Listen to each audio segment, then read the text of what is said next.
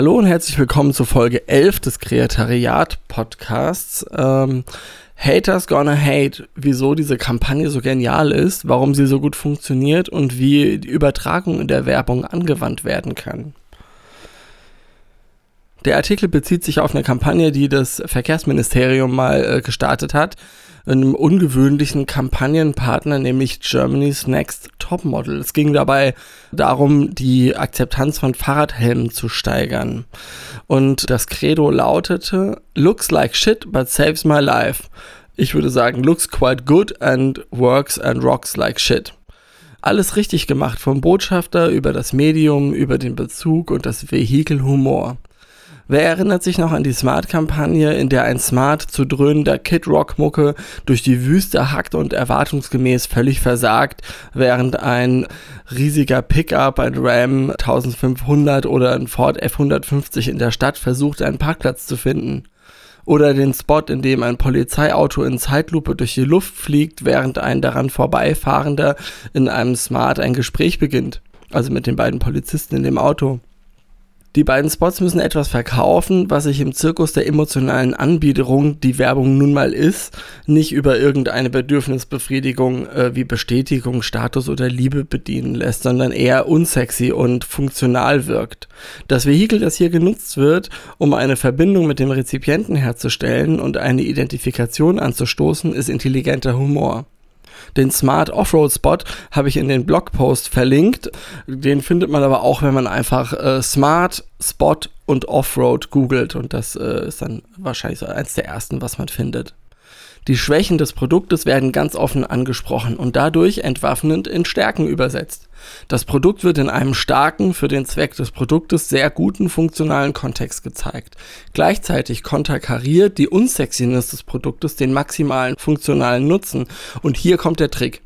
Die Ebene der Sexiness, in der das Produkt funktionieren müsste, wird vom Betrachter auf die zweite Ebene übertragen. Hier funktioniert das Produkt funktionell und nicht attraktiv.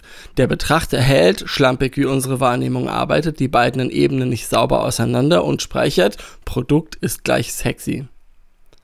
Für den Smart bedeutet das, dass der Betrachter beim Sehen des Spots abspeichert, klar funktioniert der nicht im Gelände, doch wer den auch durch die Wüste tritt, ist eben auch ein Vollidiot.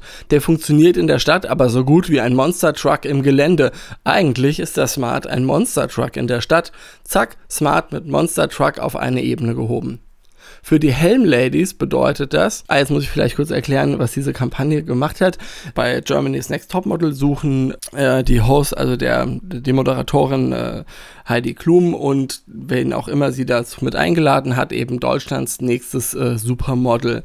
Und dann haben die da so verschiedene Aufgaben und müssen dann, keine Ahnung, also, also und äh, für, fürs Fernsehen, für das Fernsehformat unterhaltsames Zeug machen. Und dann sieht man dann immer so äh, Mädchen im Alter zwischen 17 und was weiß ich, äh, Mitte 20, die dann äh, eben da auf ihrem Weg zum Super, zum Topmodel irgendwelche Kleider präsentieren oder auf einem Elefanten reiten oder unter Wasser irgendwie äh, gut aussehen und da Fotos machen. Und da lautete dann die Aufgabe, einen Fahrradhelm so zu verkaufen, dass der eben sexy rüberkommt, weil Fahrradhelme sind halt jetzt vieles, aber eben nicht sexy.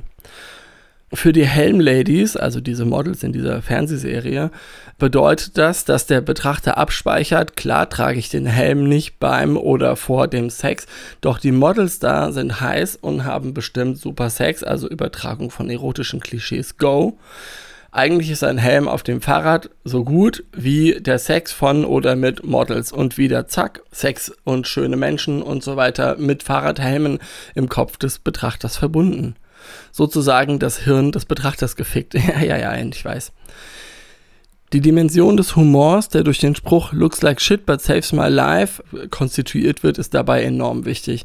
Denn ohne den würde die Verbindung der sexy Models und der Helme nicht funktionieren, sondern die Abbildung nur ein weiterer plumper Versuch mit irgendwie äh, weiblichen Körpern Zeug zu verkaufen sein und der oder die Betrachter nach den üblichen 0,8 Sekunden weiterblättern und sich nie wieder daran erinnern. Und diese Hintertür unseres Bewusstseins bewusst genutzt für die Übertragung der Botschaft nämlich zieht eure scheiß Helme an, ist einfach genial. Doch von dem Mechanismus, der den Betrachter knackt über das Medium, auf dem die Zielgruppe erreicht wird, nämlich weibliche Teenies, über eine Modelshow bis zur Durchführung, wurde einfach alles richtig gemacht dass der Auftraggeber hier auch noch ein Ministerium war, die sonst eher zu den miesesten Werbescheiß tendieren und die Hater, die sich da über Sexismus aufregen und dabei den Plakaten eine derartige Reichweite bescherten, ist einfach noch eine zusätzliche tonnenschwere goldene Kirsche auf diesem geilen, haushohen Sahnekuchen der psychologischen Werbeführung. Was die Kritiker der Abbildungen angeht, so kann ich nur sagen, dass ich auch finde, dass Heidi Klum mal dringend einen ernst gemeinten Therapieanlauf starten müsste. Nicht äh, für uns, sondern für sie. Doch dann könnte man den Rest ihrer Jünger gleich mitschicken, denn denen ihr Äußeres so wichtig ist, wie ihr Innerstes sein sollte. Aber es sind eben verunsicherte Teenies, also Hashtag Narzissmus. Wer mit Heidi Klum kooperiert, weil es so gut funktioniert, der muss sich auch fragen lassen, ob er in der Politik mit äh, irgendwelchen Parteien ins Bett gehen würde, äh, mit denen man normalerweise sonst nicht redet. Ähm, oder ob man sich da vielleicht lieber nicht die Finger schmutzig machen würde. Zwischen Heidi Klum und solchen Parteien gibt es für mich noch genug moralischen Abstand, um diese Frage deutlich mit Ja zu beantworten. Also ja, geile Plakat, Kampagne, geile äh, Umsetzung von Zielgruppe anvisieren, das Vehikel Humor einsetzen, diese Übertragung, die da angewendet wird und äh, dieses Knacken des Betrachters ist einfach wundervoll. Well done.